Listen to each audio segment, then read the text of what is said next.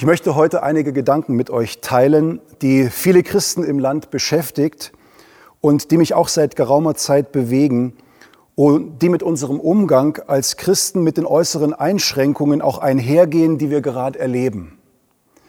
Ich nenne diese Botschaft Christ und Krise und ich sage euch gleich, das wird die etwas andere Predigt werden.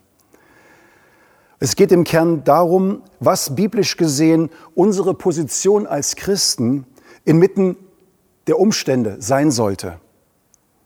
Eine wesentliche Frage, die sich dabei stellt, ist, ob die Erwartungen, die viele Christen hegen, dass hoffentlich bald alles wieder zur Normalität zurückkehrt, biblisch begründet ist oder nicht. Wenn wir uns damit beschäftigen, wie wir uns als Christen in dieser Zeit richtig verhalten, müssen wir uns natürlich zuerst einmal die Frage danach stellen, woran wir uns orientieren. Wer gibt den Maßstab für unser Verhalten vor? Und um diese Frage beantworten zu können, ist es aus meiner Sicht grundlegend zu klären, welches Verständnis ich vom Königreich Gottes habe äh, und wo ich mich auch selbst darin wiederfinde.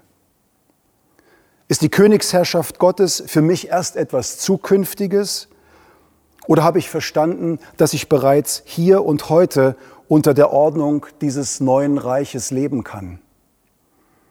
Was glaube ich, ist der Auftrag der Gemeinde Gottes in dieser Zeit? Und ich nehme persönlich wahr, dass viele Christen viel mehr auf dieser Erde und in dem uns umgebenden weltlichen System verwurzelt sind, als mit der himmlischen Realität, in der wir eigentlich längst leben dürfen. Und das sieht eben bei vielen Christen konkret so aus, dass wir mitunter mehr damit beschäftigt sind, uns damit auseinanderzusetzen, was meine Rechte sind, die mir hier unten zustehen, wo man mich ungerecht oder willkürlich behandelt hat, wo wir uns darüber ärgern, dass wir in manchen Punkten ganz offensichtlich nicht wahrgenommen werden als Christen, nicht gehört werden. Und wisst ihr, ich kenne diese Momente absolut auch in meinem Leben. Weiter stelle ich fest, dass wir Christen, und ich generalisiere jetzt mal etwas, äh, nur einen sehr geringen Leidensdruck haben, sehr wenig aushalten und manch einer von uns sehr wenig Kapazität aufbringt, um sich Veränderungen vom gewohnten Ablauf anzupassen. Leider leben nicht wenige Christen in der momentanen Situation mit Wut und Ärger im Bauch. Sie haben Frust in ihrem Herzen und äh, ja, kommen mit der Situation nicht sehr gut zurecht. Andere verfallen ins Gegenteil und resignieren, wollen am liebsten alles hinwerfen, aufgeben oder ausbrechen, flüchten vielleicht sogar. Dabei verlässt manch einer auf der Suche nach Antworten die Mainstream-Medien, was ich durchaus nachvollziehen kann, aber fällt auf der anderen Seite vom Pferd, indem er sich andere verrückte und oft unwissenschaftlich ebenfalls unausgewogene Berichte von einseitigen und vor allen Dingen auch angstmachenden Medienkanälen reinzieht und am Ende verwirrter ist als vorher. Mal ganz ehrlich, wenn ihr mal zusammenzählen würdet, äh, wie viele Berichte ihr in den vergangenen Wochen und Monaten vielleicht per WhatsApp zugeschickt bekommen habt, die eigentlich einfach nur zum Fremdschämen sind. Wie viel ist das? Und müssen wir uns dann noch wundern, warum es manche Leute in der Gesellschaft gibt, die uns Christen als irgendwie komische Sonderlinge einschätzen, einordnen, die irgendwie den Bezug zur Realität verloren haben? Wisst ihr, das Negative dabei ist, dass wir an diesem Bild sehr, sehr intensiv mitarbeiten. Die Frage, die ich mir seit Beginn der Krise stelle, ist, wie ich von meinem Selbstverständnis als Christ darauf reagieren sollte. Und wenn ich die Bibel lese, dann entdecke ich dort sehr interessante Aussagen in Bezug auf die Umstände und auf die Art und Weise, wie wir mit unseren Umständen umgehen können. In Philippa 3, Vers 20 lese ich, dass unser Bürgerrecht im Himmel ist. Das bedeutet also, meine Rechte als Christ liegen dort im Himmel. Da, wo meine eigentliche Heimat ist. Ich lese in Epheser 2, Vers 6, dass wir mit Christus in der, himmlischen, in der Himmelswelt sitzen oder an himmlischen Örtern sitzen. Und aus Gottes Perspektive verändert sich auch mein Blick auf die Umstände. Ich kann die Berge von oben sehen und ich sehe gewissermaßen durch Glauben auf die Umstände. In Kolosser 3, Vers 2 sagt Paulus, sind auf das, was droben ist, nicht auf das, was auf der Erde ist. Warum? Damit ich mich nicht zu sehr daran binde, weil hier alles auf dieser Erde vergehen wird. Und dann bewegen mich besonders die Worte von Paulus im zweiten Korintherbrief, Kapitel 4. Und ich lese euch mal einige Verse vor, ab Vers 8. Da sagt er, in allem sind wir bedrängt, aber nicht erdrückt. Keinen Ausweg sehend, aber nicht ohne Ausweg. Verfolgt, aber nicht verlassen. Niedergeworfen, aber nicht vernichtet. Alle Zeit das Sterben Jesu am Leib umhertragend, damit auch das Leben Jesu an unserem Leibe offenbar wird.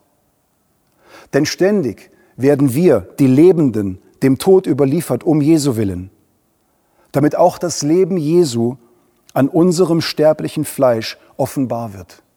Folglich wirkt der Tod in uns, das Leben aber in euch. Und von Vers 16 an, deshalb ermatten wir nicht, sondern wenn auch unser äußerer Mensch aufgerieben wird, so wird doch der innere Tag für Tag erneuert. Denn das schnell vorübergehende, leichte unserer Bedrängnis bewirkt uns ein über die Maßen überreiches, ewiges Gewicht von Herrlichkeit da wir nicht das Sichtbare anschauen, sondern das Unsichtbare. Denn das Sichtbare ist zeitlich, das Unsichtbare aber ewig. Wisst ihr, das sind Worte, die mich sehr bewegen und von denen ich spüre, dass sie eigentlich direkt in unsere Situation heute hineinsprechen, wenn wir sie nur hören wollen. Das war die Realität, in der Paulus jeden Tag gelebt und gedient hat. Irgendwie spüre ich, dass es für manche Christen in der momentanen Krise ein ganz neues Feindbild gibt.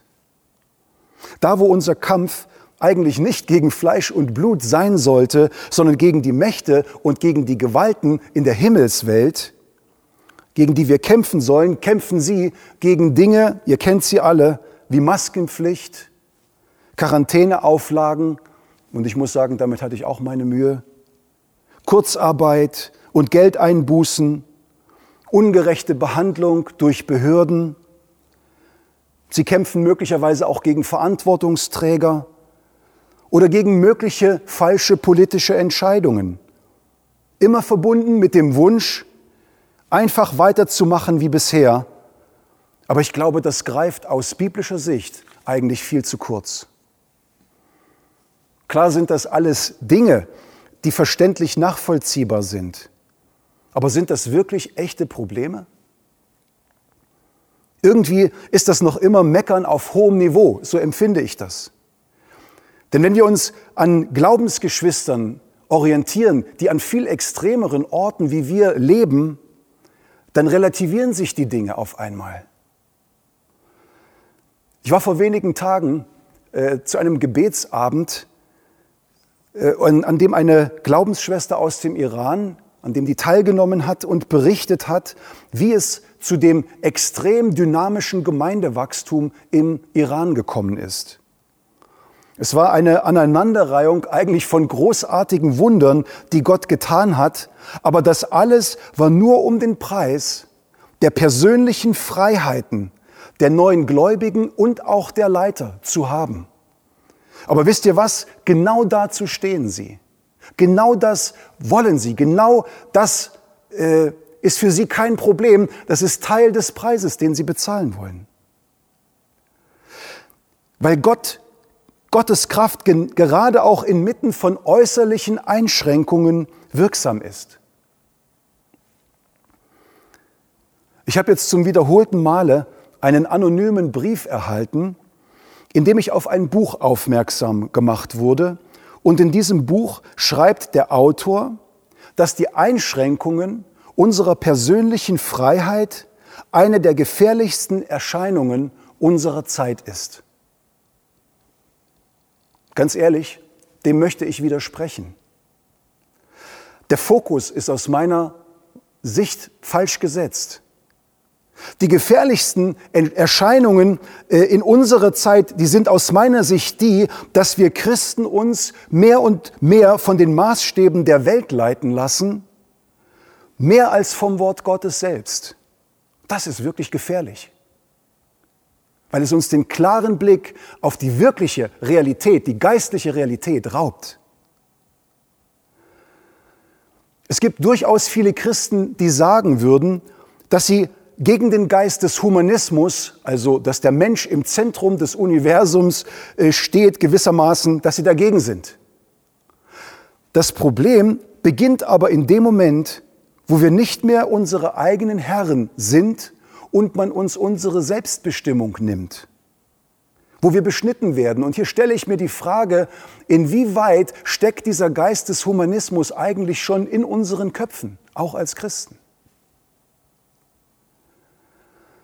Wie es mir persönlich in dieser Krisenzeit mit Einschränkungen äh, der Freiheit geht, ist doch nüchtern gesehen eigentlich nur ein Spiegel meines eigenen geistlichen Zustandes und meiner Beziehung zu Gott. Sollte ich mich nicht ganz ehrlich, sollte ich mir nicht ganz ehrlich die Frage gefallen lassen, woraus ich eigentlich die Kraft und Freude für mein persönliches Leben ziehe? Was sind die wahren Quellen für mein Wohlbefinden? Und was ernährt mich? Ist es tatsächlich nur Gott und sein Wort und die Gemeinschaft mit ihm? Oder ist es mein Pastor oder mein Hauskreisleiter? Oder sind es doch noch mehr meine persönlichen Freiheiten, meine Hobbys und wie ich meine Freizeit verbringen kann? Ich selbst war mit meiner Frau 22 Tage lang in Quarantäne. Und ich muss euch sagen, das ist für einen freiheitsliebenden Menschen wie mich nicht nur einfach gewesen. Aber das Resultat, das am Ende dieser Tage zu sehen war, das war eigentlich, äh, hat sich daran festgemacht, wie wir diese Zeit genutzt haben. Und ich bin sehr dankbar, dass Gott uns geholfen hat, diese Zeit auf eine sehr gute und eine sehr fruchtbringende Weise zu nutzen. Trotz aller Einschränkungen, trotz aller Enge. Haben wir uns einmal die Frage gestellt, warum uns zum Beispiel das Maskentragen so fertig macht. Und bitte hört mich richtig. Also nicht, dass ich das Ganze feiern würde. Äh, ich mag es auch nicht. Aber wir müssen uns, denke ich mal, diese Frage gefallen lassen und ehrlich beantworten. Ich bin ziemlich sicher, also neben dem Sauerstoffmangel, den so eine Maske mit sich bringt, glaube ich, es ist eines unserer Probleme auch unsere persönliche Haltung diesem Ding gegenüber, die entscheidet. Also versteht mich bitte richtig. Es ist mir absolut nicht egal, wie es mit unserem Land weitergeht. Und auch ich hinterfrage viele der Entscheidungen, die getroffen werden. Und ich bin mir dessen bewusst, es gibt und das ist, glaube ich, auch gut. Viele Gebetsaufrufe, Fastenaufrufe in dieser Zeit. Und ich glaube, wir sollten Gott wirklich um sein Erbarmen bitten für unsere Nation, damit wir eben nicht das bekommen, was wir eigentlich verdient hätten. Aber für manchen der Gebetsaufrufe, da stelle ich mir die Frage, warum und wofür beten wir eigentlich? Was ist die Motivation hinter unseren Gebeten? Ist es nur die Angst vor den Einschränkungen oder vor Verfolgung? Oder beten wir wirklich darum, dass wir unsere Arbeit, unseren Dienst als Gemeinde mit neuer Kraft und Vollmacht fortführen können, unsere Berufung erfüllen können, hier in unserem Land Salz und Licht zu sein? Wisst ihr, wir konnten als Gemeinde in den letzten 30 Jahren so viel machen wie wahrscheinlich nie zuvor. Es gab so viele Freiheiten. Äh, nichts hat uns eingeschränkt. Wir konnten uns in alle Richtungen ausdehnen. Alles, was Gott uns aufs Herz gelegt hat, konnten wir umsetzen. Aber haben wir das getan? Haben wir das Evangelium verkündigt in der Intensität, in der wir es hätten tun können?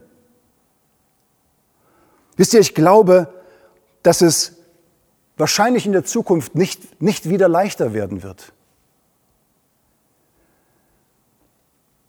Lasst uns doch einmal ernsthaft prüfen, mit welchen Motiven wir Gott um sein Eingreifen bitten. Geht es um sein Reich? Geht es um seine biblischen Werte? Gemäß Sprüche 31, Vers 8 sind wir als Christen doch eigentlich dazu berufen, unsere Stimme für diejenigen zu erheben, die keine Stimme haben. Das heißt, wir sollten unsere Stimme erheben äh, für diejenigen, die zum Beispiel durch Menschenhandel äh, so bedroht sind und so viele Schmerzen äh, zu erleiden haben. Wir können unsere Stimme für das ungeborene Leben erheben. Wir können unsere Stimme für die verfolgten Christen überall auf dieser Erde erheben, aber doch nicht für uns selbst. Das klingt jetzt sicherlich für manche von euch hart. Aber ich glaube, das ist nicht hart, wenn wir wirklich mit Jesus Christus in einer persönlichen, engen Beziehung leben, denn dann haben wir doch zuerst einmal alles, was wir brauchen. Gott kümmert sich doch um seine Kinder. Wenn wir also Briefe schreiben an Politiker, wenn wir Petitionen unterschreiben oder wenn wir sogar auf die Straße gehen, äh, um für bestimmte Rechte zu demonstrieren, dann lasst uns das für die Dinge tun, die Gott zu seiner Priorität erklärt hat und hinter denen er steht.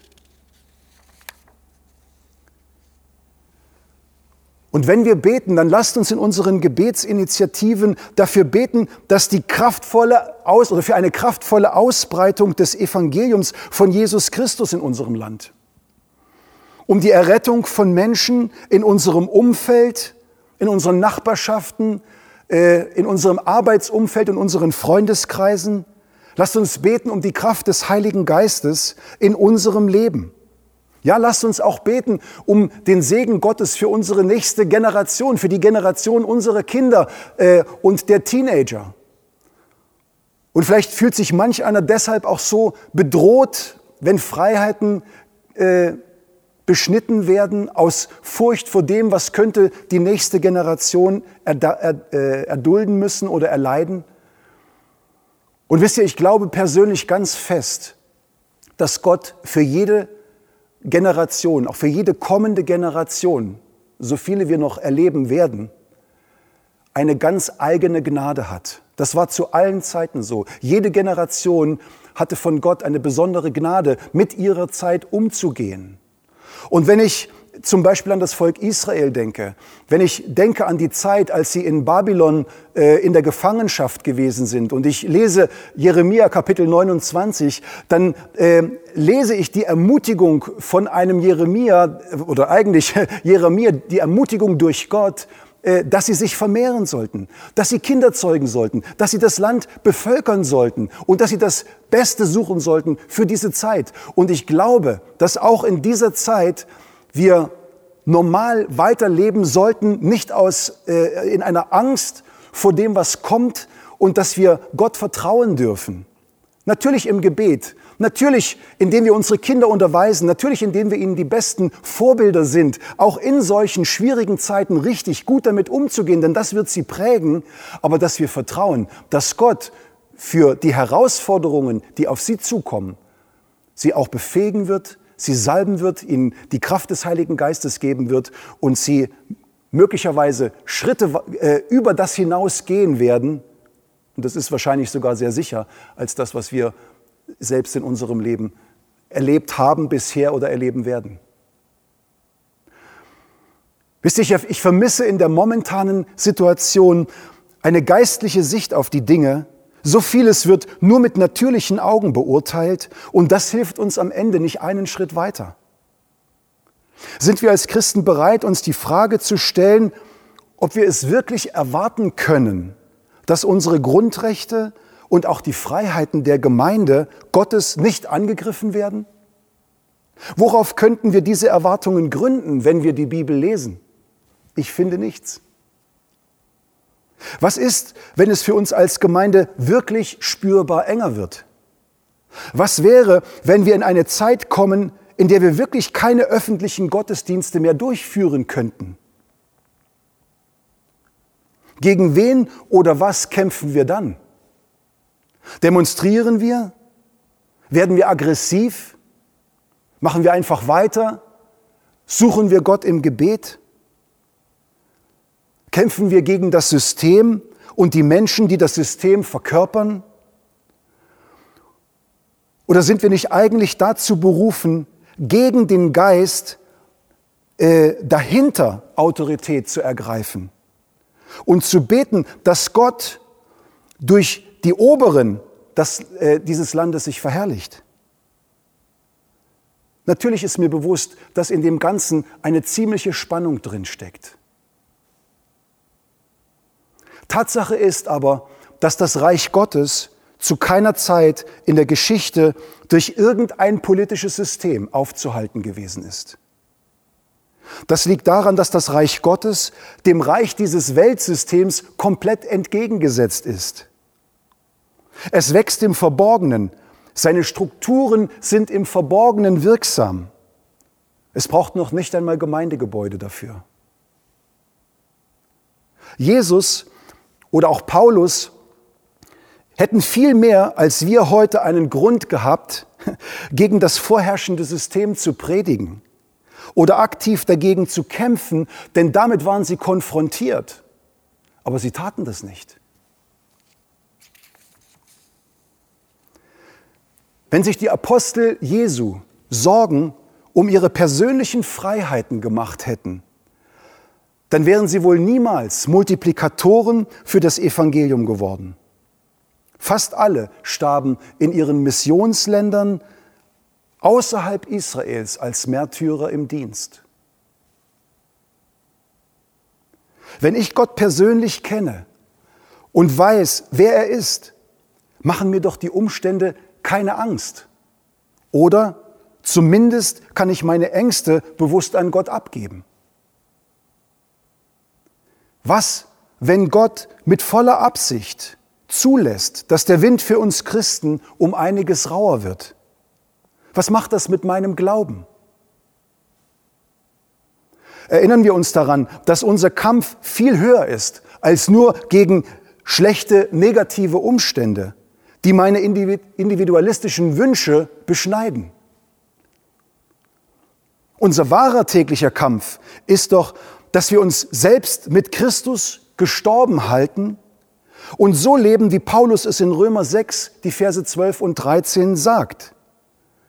Euer vergängliches Leben darf also nicht mehr von der Sünde beherrscht werden, die euch dazu bringen will, euren Begierden zu gehorchen. Stellt euch nicht mehr der Sünde zur Verfügung und lasst euch in keinem Bereich eures Lebens mehr zu Werkzeugen der Ungerechtigkeit machen. Denkt vielmehr daran, dass ihr ohne Christus tot wart und dass Gott euch lebendig gemacht hat und stellt euch ihm als Werkzeuge der Gerechtigkeit zur Verfügung, ohne ihm irgendeinen Bereich eures Lebens vorzuenthalten. Wisst ihr, was meine größte Sorge für mich selbst und auch für die Gemeinde ist? Dass wir menschlich, seelisch und nicht geistlich auf die momentane und die kommende Entwicklung reagieren könnten und am Ende nicht wirklich bereit sind, inmitten der Herausforderungen leben und dienen zu können, so wie Gott es eigentlich möchte. Die große Gefahr, die ich sehe, ist, dass wir inmitten der Krise das Wesentliche verpassen könnten, weil wir so abgelenkt sind und so beschäftigt sind mit uns selbst und unseren Bedürfnissen, dass wir sogar unsere gottgegebene Autorität verlieren, weil wir gegen die falschen Feinde kämpfen. Als die Jünger im Boot auf dem See im Sturm waren, erlebten sie eine persönliche Grenzerfahrung äh, in ihrem Leben.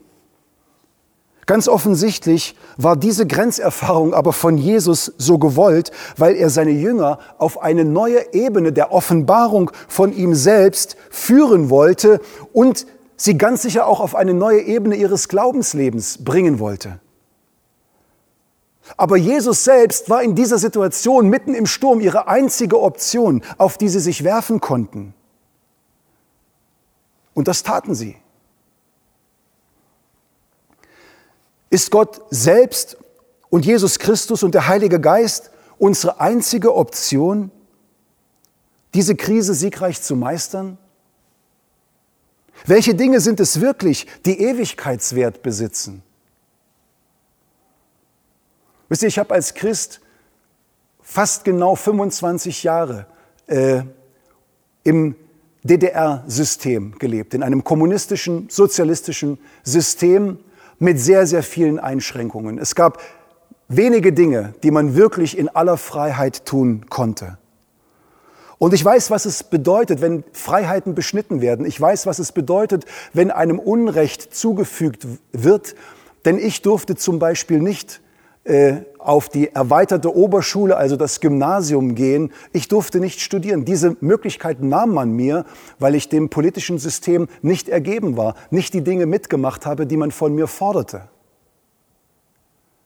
Aber wisst ihr, ich habe in diesen Jahren eine ganz, ganz wesentliche, wichtige Lektion gelernt. Ich habe verstanden, dass wahre Freiheit im Herzen beginnt. Und dass wahre Freiheit äh, völlig unabhängig ist von äußeren Umständen. Dass die wahre Freiheit unabhängig ist von Freiheiten, die einem gewährt werden, von Grundrechten, sag ich's mal, für die wir so sehr kämpfen, sondern dass es die Freiheit ist, die uns wirklich äh, Jesus Christus schenkt und äh, die mich komplett erfüllt und die mein Leben äh, komplett ausmachen kann. Bevor ich gleich zum Abschluss komme, möchte ich euch noch zwei wichtige Punkte weitergeben, die mir auch sehr auf dem Herzen liegen. Ist uns eigentlich bewusst, welches Potenzial diese Krise zur Spaltung unter uns Christen oder unter den Christen in unserem Land hat? Ich glaube, das liegt unter anderem daran, dass wir eben alles sehr individualistisch geprägte Menschen sind. Dass wir unserem persönlichen Empfinden, den Umständen gegenüber sehr, einen sehr hohen Stellenwert einräumen und dass äh, jeder von uns eine andere Schmerzgrenze hat, dass jeder von uns eine andere Flexibilität besitzt, auf Dinge zu reagieren und dass jeder von uns auch ein anderes Glaubenslevel besitzt. Jede Krise ist ein Charaktertest für uns Menschen.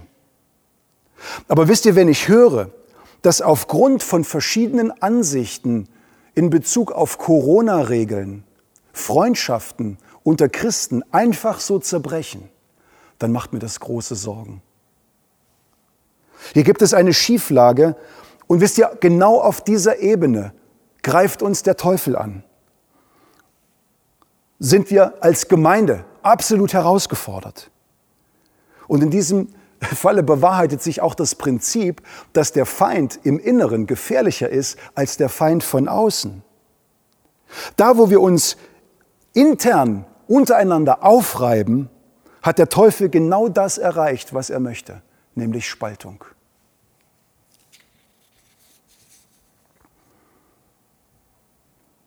Geben wir ihm doch dieses Recht nicht und suchen wir die Einheit in Christus, wir benötigen so sehr Nüchternheit in dieser Zeit.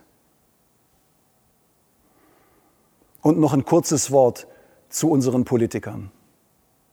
Wisst ihr, normalerweise ist es ja unsere Pflicht, als Christen für die Obrigkeit zu beten und das möglichst schon vor ihrer Einsetzung durch Gott. Wenn wir also Gott bitten, dass er die Politiker einsetzt, die er für seine Absichten in einer bestimmten Zeit für die geeignetsten hält, dann wäre es doch eigentlich auch nur konsequent, wenn wir weiterhin treu für diese Menschen vor Gott stehen würden und ihn darum bitten würden, sie mit seiner Weisheit zu erfüllen.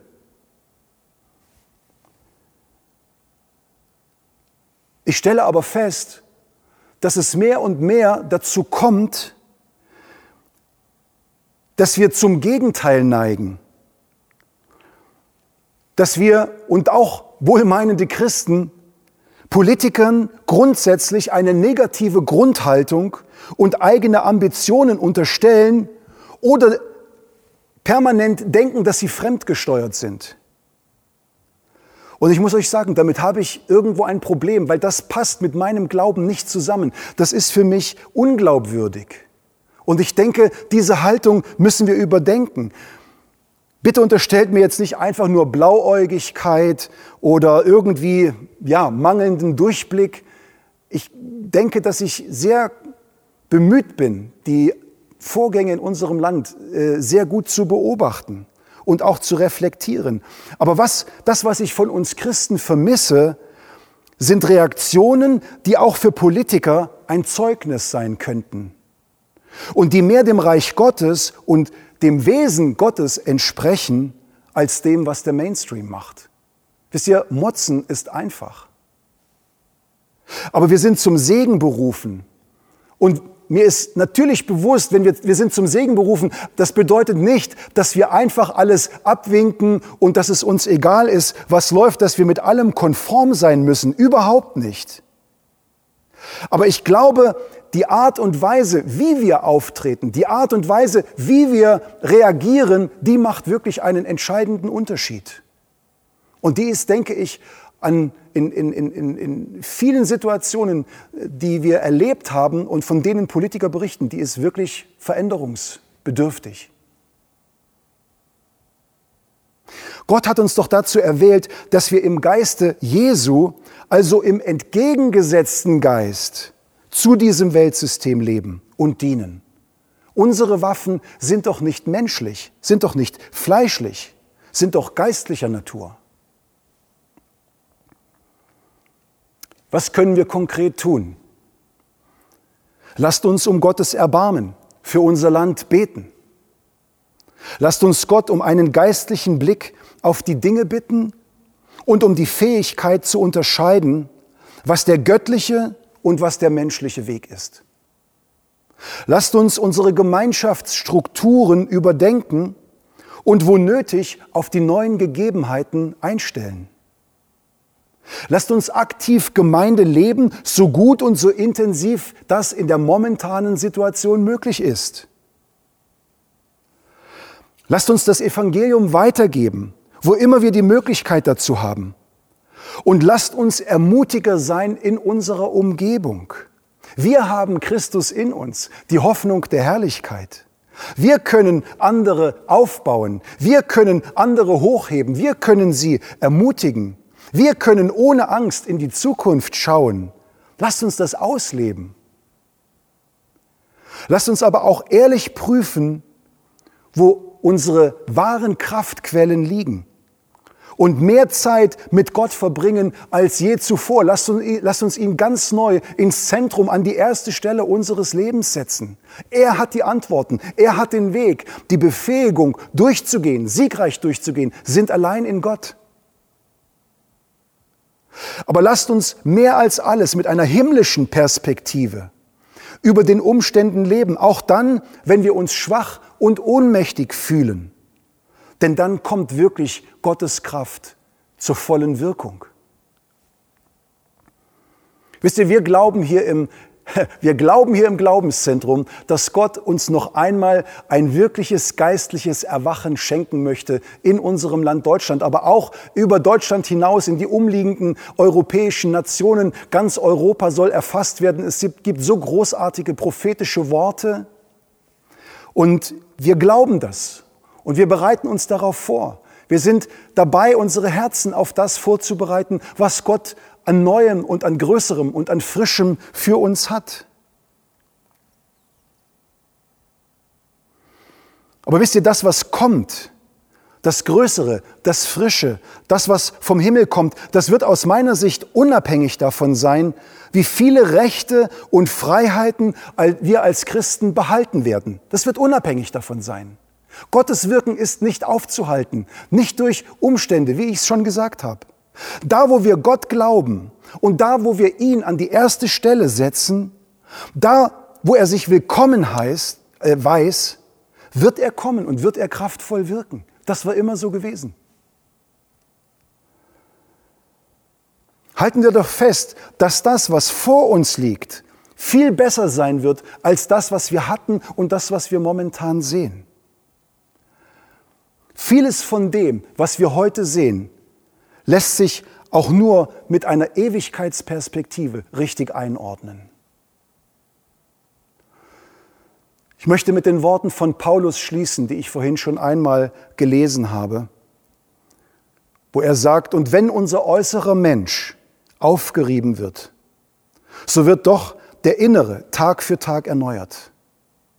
Denn das schnell vorübergehende Leichte unserer Bedrängnis bewirkt uns ein über die Maßen überreiches, ewiges Gewicht von Herrlichkeit, weil wir nicht das Sichtbare anschauen, sondern das Unsichtbare.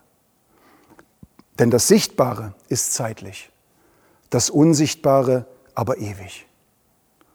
Und das ist, was wir suchen. Wir suchen das Ewige.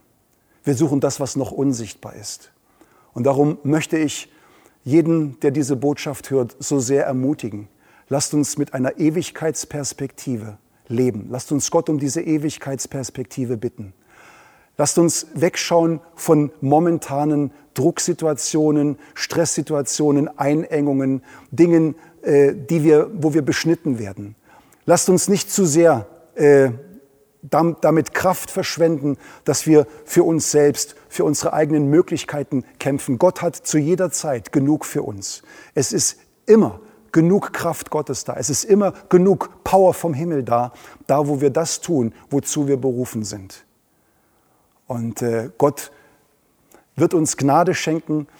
Gott reagiert auf unseren Schrei. Gott reagiert auf die Sehnsucht unseres Herzens, da wo wir ihn an die erste Stelle setzen. Und er wird kommen und er wird uns helfen und er wird äh, seine Gemeinde ja, da wo ihm die Türen geöffnet werden, wird er auf diese Zeit, auf das, was kommt, vorbereiten und wird uns einbauen in seinen großen, ewigen Endzeitplan. Und wir werden, ja, wir werden es genießen, wir werden viel Freude erleben, wir werden Zeichen und Wunder sehen wie nie zuvor. Aber wir müssen uns darauf einstellen, dass auch der Druck, auch die Finsternis, auch die Dinge, die gegen uns kommen werden, größer werden. Äh, aber Gott wird uns darin stärken und wird uns darin bewahren wünsche euch ähm, Gottes Segen und möchte zum Abschluss noch beten. Vater Gott, du bist ein Gott aller Zeiten und du hast durch deinen Sohn Jesus Christus dein Reich, die Königsherrschaft Gottes auf diese Erde gebracht. Wir dürfen in diesem Herrschaftsbereich leben. Wir sind gesegnet mit allem geistlichen Segen in der Himmelswelt. Wir sind Teilhaber der größten und kostbarsten Verheißungen. Vater, was für ein wunderbares Vorrecht und das alles unabhängig von dem, was um uns herum geschieht. Du hast uns ein Bürgerrecht bei dir im Himmel geschenkt. Du hast uns mit Christus sitzen lassen an himmlischen Orten. Du möchtest, dass wir das suchen, was oben ist bei dir. Du möchtest uns füllen mit einer Vorfreude auf das, was kommt. Und doch befähigst du uns in dieser Zeit, Salz und Licht zu sein. Vater Gott, und ich bete, dass du jedem von uns, jedem, der diese Botschaft hört, in jeder Gemeinde, wer auch immer es ist, dass du uns hilfst, zu erkennen, welche Prioritäten du setzt in dieser Zeit für unser Leben und du uns befähigst, Schritt für Schritt diese Dinge auszuleben, umzusetzen. Herr, dass wir unser Licht leuchten lassen, dass wir Licht und Salz sind in dieser Zeit, dass wir einen Unterschied machen in der Art, in der du einen Unterschied gemacht hast, im entgegengesetzten Geist. Herr, dass wir, dass wir ein wirklich himmlisches Zeugnis abgeben für deine Liebe, aber auch für deine Klarheit, aber auch die Fähigkeit beweisen, zurückzutreten, auch mit wenig zurechtzukommen, auch mit Einschränkungen zurechtzukommen und unabhängig von den Umständen zu leben mit dieser wunderbaren Perspektive auf die Ewigkeit. Und du wirst die Ehre bekommen äh, dreieiniger Gott, Vater, Sohn und Heiliger Geist. Amen.